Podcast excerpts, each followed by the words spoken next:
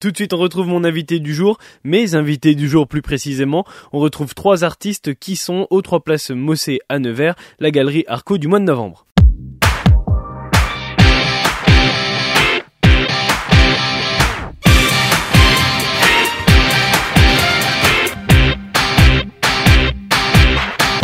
Le 3 Place Mossé à Nevers, la galerie Arco accueille une exposition, une exposition collective de calligraphie japonaise. On en parle avec les différents artistes qui sont autour de la table avec moi. Bonjour Yumiko Rabo. Bonjour. Bonjour Béatrix Plumeran et bonjour Monique Chenu. Bonjour, à vous. Bonjour. Une exposition collective autour d'une même pratique, la calligraphie japonaise, d'autres pratiques aussi autour sur le même support, c'est ce que vous venez de m'expliquer hors antenne.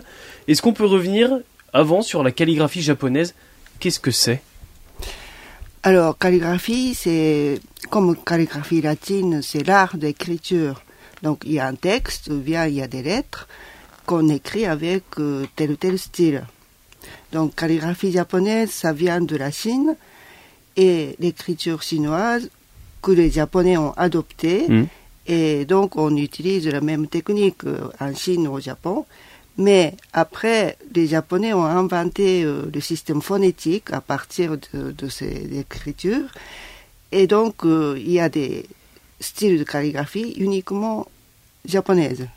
Et donc, du coup, c'est une pratique que vous avez ramenée, en fait, de, vos origines, finalement Oui, je suis japonaise. Et euh, moi, j'ai fait des études de, de, la peinture japonaise à Kyoto. Et je ne suis pas du tout spécialiste de, de la calligraphie, en fait. Mais je ne pouvais pas donner des cours de la peinture japonaise parce que il n'y a pas de matériaux ici que je ne trouverai jamais. Qu'est-ce qui la différencie de la peinture qu'on peut exercer ici en France? C'est les matériaux, c'est-à-dire la peinture, c'est des pigments. D'accord. C'est des poudres de, minéraux et plus le col d'os, euh, des papiers japonais, tout ça. Mais vraiment, il n'y a rien ici. Et donc, euh, c'est très difficile à pratiquer ici. Ça veut dire que la, la, peinture que vous exerciez au Japon, vous ne la pratiquez plus du tout maintenant C'est-à-dire, j'ai apporté un petit peu pour moi, donc j'ai fait quelques tableaux quand même. Donc là, j'ai exposé cette fois-ci euh, quatre de, de, mes tableaux. D'accord. Donc vous verrez ce que c'est euh, la peinture japonaise. Mais voilà, donc pour donner des cours, euh, c'était pas tellement possible. Donc je me suis dit, avec la calligraphie, c'est beaucoup plus simple parce qu'on a besoin que de, de l'encre de Chine, des pinceaux et des, des papiers. Donc c'est comme ça qu'on a commencé il y a 20 ans. Donc cette année, c'est le 20e anniversaire de l'existence de cet atelier. Et donc dans ces ateliers, vous retrouvez plusieurs personnes qui viennent régulièrement, vous leur apprenez la pratique de base jusqu'à après échelonner jusqu'à des difficultés un peu plus élevées, des, pratiques un petit peu plus précises peut-être? Bah justement, j'ai commencé il y a 20 ans en me disant, moi je peux quand même donner des cours aux débutants hmm. euh, français qui n'a jamais pratiqué, mais j'ai jamais pensé à ce moment-là qu'il y aurait des gens comme Monique qui, qui feraient pendant 20 ans dans cet atelier. Et donc, évidemment, je ne peux pas toujours donner des choses pour les débutants comme euh, exercice. Mm. Et donc là, euh, je, maintenant, Monique, par exemple, elle fait le, le hiragana, par exemple, euh, l'écriture euh, japonaise, phonétique, mais écrit avec beaucoup plus de fluidité. C'est c'est très spécial. On ne peut pas lire comme ça. Il faut vraiment étudier euh, cette écriture-là. Et Monique arrive à bien très bien faire. Mais du coup, ça vous a forcé, vous, Monique, à apprendre le, le japonais, du coup? Non, pas forcément. C'est-à-dire que quand c'est des kanji euh, de calligraphie, de calligraphie comme la Chine, oui, on sait des kanji, on les connaît, le printemps, l'automne, etc. Mais les hiragana, c'est plus compliqué parce qu'il faut les déchiffrer et puis il y a des, c'est un alphabet syllabique. Et là, faut le traduire, mmh, faut le traduire en français, et c'est plus difficile. Hein, on peut pas, voilà. Vous avez déjà un rapport avec euh, l'art depuis depuis longtemps ou pas spécialement? C'est cette la création de cet atelier qui vous a poussé à vous intéresser à ce milieu? Tout à fait. Une fois, j'avais trouvé un, enfin, un petit petite boîte avec calligraphie chinoise. Je l'ai acheté, mais je j'ai pas pu réussir. Et quand j'ai su qu'il y avait de la calligraphie hmm. japonaise, je me suis mis en, rapport avec Yumiko. Et voilà, j'ai commencé il y a 20 ans. 20 ans d'exercice, c'était une évidence dès les premières séances que vous alliez rester ou... Ah non, pas du tout. Hein. Je me dis si vraiment j'arrive pas, si c'est moche, c'est pas la peine de continuer. Mais bon, petit à petit, avec des moments de découragement aussi, mais encouragé par Yumiko. Et puis voilà, bah, j'en fais un peu. Euh, bah, oui, Monique est très assidue. Elle a jamais. C'est la tête de la euh, classe, c'est la tête de classe, c'est la première. J'ai jamais loupé une, sauf le premier. Et après, bon, il y a beaucoup, beaucoup de gens qui ont venu, qui ont arrêté, tout ça, mais bon, la Monique, elle est restée. Et après, il y a plusieurs personnes euh, que, que, qui, qui ne sont pas là aujourd'hui, mais qui, qui ont fait depuis 10 ans, 8 ans, tout ça. Et euh, Béatrix, euh, euh, 4 ans, peut-être. Oui, à peu près. Mais Béatrix, elle est aquarelliste. Donc, vous avez déjà, vous, en revanche, une notion dans le milieu de la, de la peinture et donc de l'aquarelle, euh, plus précisément Plus précisément, oui, dans l'aquarelle, mais pour autant, je fais aussi ce qu'on appelle de la multitechnique. Et donc, euh, j'aime assez faire les ponts entre euh, les différentes pratiques que j'ai, hmm. dont la calligraphie japonaise. Et donc, vous faites partie des ateliers aussi de, de, Yumiko. Ça vous a apporté quelque chose aussi dans votre pratique, dans votre pratique pardon, de l'aquarelle? Alors non, c'est à l'opposé. L'aquarelle, c'est assez spontané. Ça, entre guillemets, on, dit on peut dépasser, etc. C'est plus flou.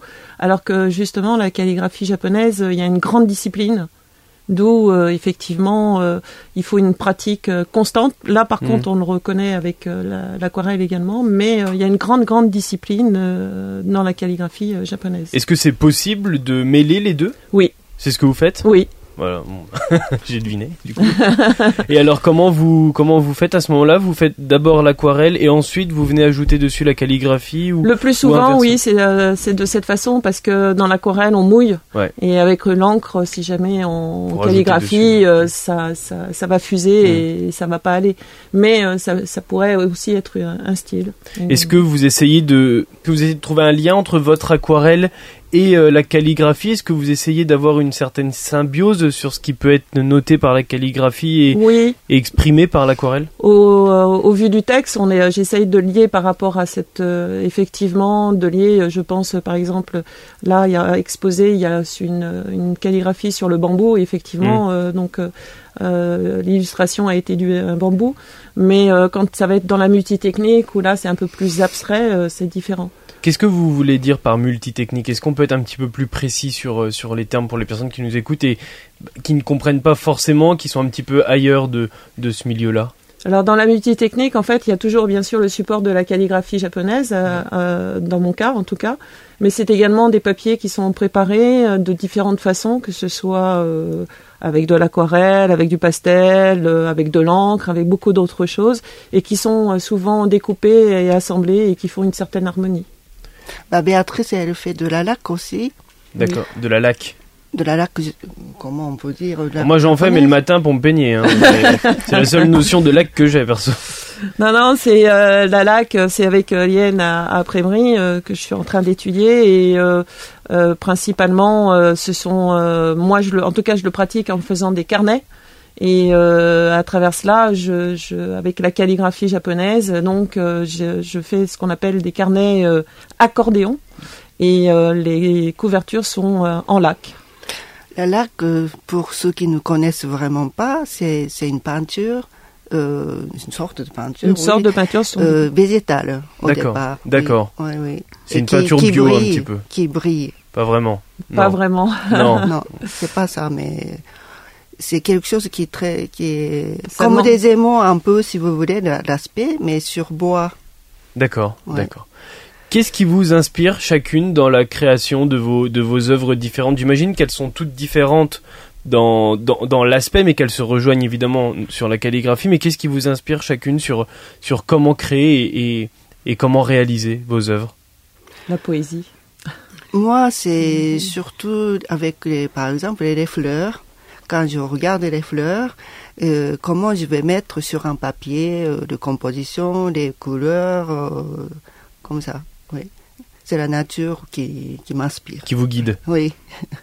Et alors, selon les saisons qui, qui passent et le temps qui change, vos œuvres vont évoluer aussi vont Bah, c'est-à-dire pour la peinture japonaise, on ne, on ne dessine pas sur place, si vous voulez. On ne peut pas comme le, comme le hum, peinture à huile.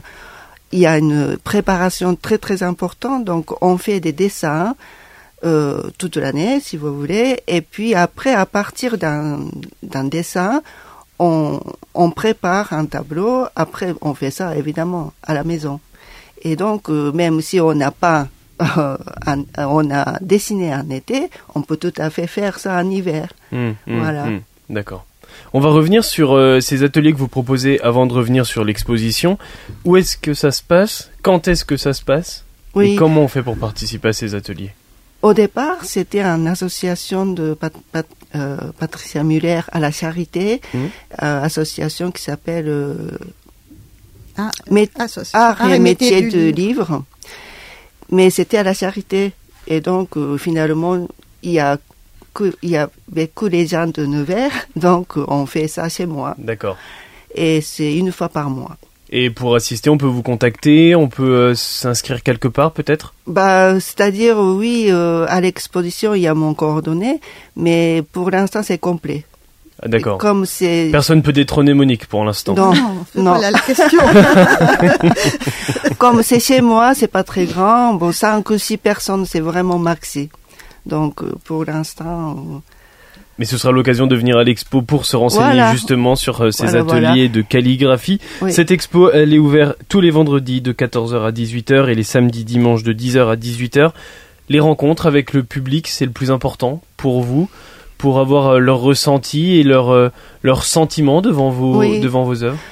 Donc depuis 20 ans, on fait assez régulièrement des expositions. C'est une première fois à Arco ou pas? Arco, oui, c'est la première fois, mais il y a quatre ans, on a fait à la médiathèque de Nevers. D'accord. Et euh, il y a longtemps, on a fait à la médiathèque de Nevers Aussi. aussi. hein.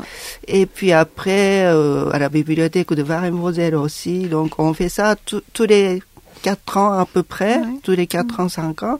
Et ça nous permet quand même d'exposer nos, nos œuvres et puis de voir les réactions des Mm. gens. C'est une fierté aussi pour vous d'amener une nouvelle culture artistique euh, dans une ville euh, comme Nevers, dans une région comme la Nièvre, et c'est aussi un hommage à, à vos origines, à vos, à vos racines? Bah, c'est, oui, c'est toujours intéressant de, de montrer aux gens que les gens ne connaissent pas. Mm.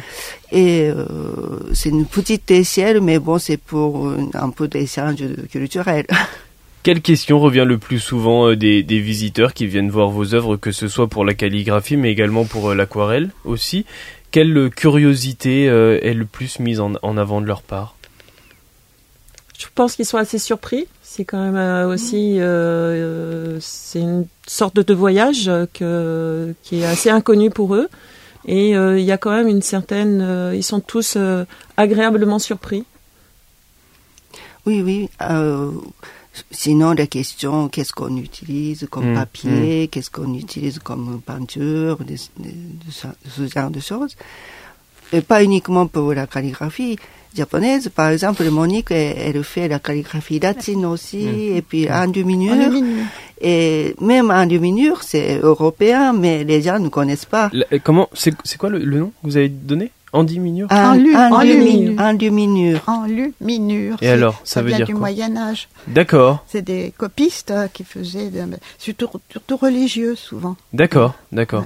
Donc, ce qu'on verra de votre part à l'expo, c'est de la calligraphie. Il n'y en, a pas de, dans luminure. Il n'y Non. a qu'une calligraphie euh, Latine. latine euh, avec la calligraphie japonaise. Le, la calligraphie est le reflet du cœur. D'accord, d'accord. Le reflet du cœur, Oui. c'est-à-dire bah, le reflet du cœur, c'est-à-dire que c'est ça vient. C'est de- l'écriture montre l'état d'âme oui. de d'accord. personnes. Et c'est vrai que l'écriture montre bien les personnalités de, De chacun de chacun. Oui, bien Ouais. sûr. C'est je Ouais. j'en parlais avec l'artiste précédent de la dernière galerie euh, de la dernière galerie à Arco, de la dernière expo, et euh, c'était finalement euh, des œuvres qui retraçaient sa vie sans vraiment qu'il qu'il se soit volontaire de sa part, mais en, di- en, en discutant et en parlant, c'est ce qui était euh, évoqué. Il n'y a pas de nom à cette exposition? Laquelle Euh, ça pourrait être comme nom? Qu'est-ce qu'on pourrait apporter comme nom à cette expo? Bah, je, je voulais justement, bah, j'ai mis dans la fiche euh, rencontre avec euh, Oui. d'autres théâtre euh, technique. Là. Et c'était vraiment ça, on, voulait montrer le mélange des, des techniques. Hmm. Mais bon, on n'a pas trouvé le, comment le titre euh, qui flash. J'avais pensé à un mot du Japon, mais bon. ouais, voilà. Et eh bien en tout cas c'est ce qu'on pourra découvrir aux trois places Mossé à la galerie Arco les vendredis de 14h à 18h, les samedis dimanches de 10h à 18h et avec aujourd'hui le vernissage à 18h. Merci beaucoup. Merci d'être venu nous le présenter sur Bac bah, Merci, c'est pour nous. C'est nous. merci à vous. Merci. Comme tous les vendredis, Manuel, que vous retrouvez dans Action aussi, le mercredi, nous parle d'un film sorti cette semaine. Et aujourd'hui, Manuel, coup de projecteur sur la passion de Dodin Bouffant. Que nous raconte ce film? Eh bien Théo, le long métrage adapté du livre de Marc Roff en hommage au célèbre Bria Savarin se déroule en 1885 et a pour euh, héros Dodin Bouffant, incarné par Benoît Magimel, ex-juriste et fin gourmet, dont l'existence tourne entièrement autour des arts de la table. Avec sa cuisinière, Eugénie, interprétée par Juliette Binoche, il prépare des repas complexes, extrêmement raffinés. Euh, voilà, il célèbre la gastronomie telle qu'on la concevait en ces temps-là, lors de, de tablés euh, où les recettes gargantuesques se succèdent. Et le film insiste sur la fameuse passion de son héros pour Eugénie, qui refuse de l'épouser. On se souvient des deux premiers longs métrages de Tran Han Ung, euh, le réalisateur, c'était en 92 et 95, L'odeur de la papaye verte et Cyclo. Et là, il faut le dire, hum, Théo, euh, je suis ressorti le ventre un petit peu lourd. Euh, pas à cause des, deux comédiens principaux. Benoît Magimel est, parfait, Juliette euh, Binoche épatante dans sa composition euh, très juste. Non, c'est ailleurs qui a un petit peu le fait en cuisine, dans la mise en scène qui ne nous épargne aucune succession de ces repas avec des gros plans, notamment sur les cuisses de poulet qui sont en train de mijoter au fond de la casserole. C'est dans les vieux pots qu'on fait la meilleure soupe, dit le proverbe. Eh bien, pas de pot avec la passion de Dodin Bouffant qui fait mentir l'adage. Tu connais cette sauce? Tu saurais bien ce qu'il y a dedans? De lard fumé, des champignons. Tu vas voir la crème fraîche Le carré de veau, s'il vous plaît Le Napoléon de la gastronomie, le prince, le roi du persil. Il y a aussi du paprika et on ajoute de la gelée de groseille. C'est très bon ce qu'on a fait. Mais tout ça me donne l'impression d'un brouillon, d'une esquisse. Nous sommes à l'automne de notre vie. Parlez pour vous, je me sens en plein été. Je vous le demande encore, Eugénie. Marions-nous. Nous passons plus de temps ensemble que bien des époux, à étudier des recettes, à les faire. Ne sommes-nous pas bien ainsi? Je relève le pari d'émerveiller le prince avec un pot-au-feu de ma composition, avec votre aide. C'est un peu risqué et audacieux. Je suis si heureuse et reconnaissante. Il faut de la culture, de la mémoire pour que le goût se forme. Tu dois te souvenir de ce goût. Oui, monsieur. Potages seront un de caille au coulis de la reine. Pourquoi vous n'allez jamais à table avec nous? Je converse déjà avec vous à travers ce que vous mangez. Eugénie? On ne sait pas de quoi souffre Gilles. Je me sens parfaitement bien. Non, vous n'allez pas bien. Je, m'inquiète. Le bonheur, c'est de continuer à désirer ce que l'on a déjà. Mais vous ne vous êtes jamais eu. La Passion de Dodin Bouffant, c'était le film présenté ce vendredi par Manuel et c'est à l'affiche de votre ciné Mazarin. Le retour du son pop rock revient pour quelques minutes seulement. Laetitia vous donne rendez-vous à 14h pour votre rendez-vous métal sur Back FM Check Miloud et je vous donne rendez-vous à 18h30. Je reçois Philippe Lemoine pour parler du festival Grand Chemin édition 2023. À tout à l'heure.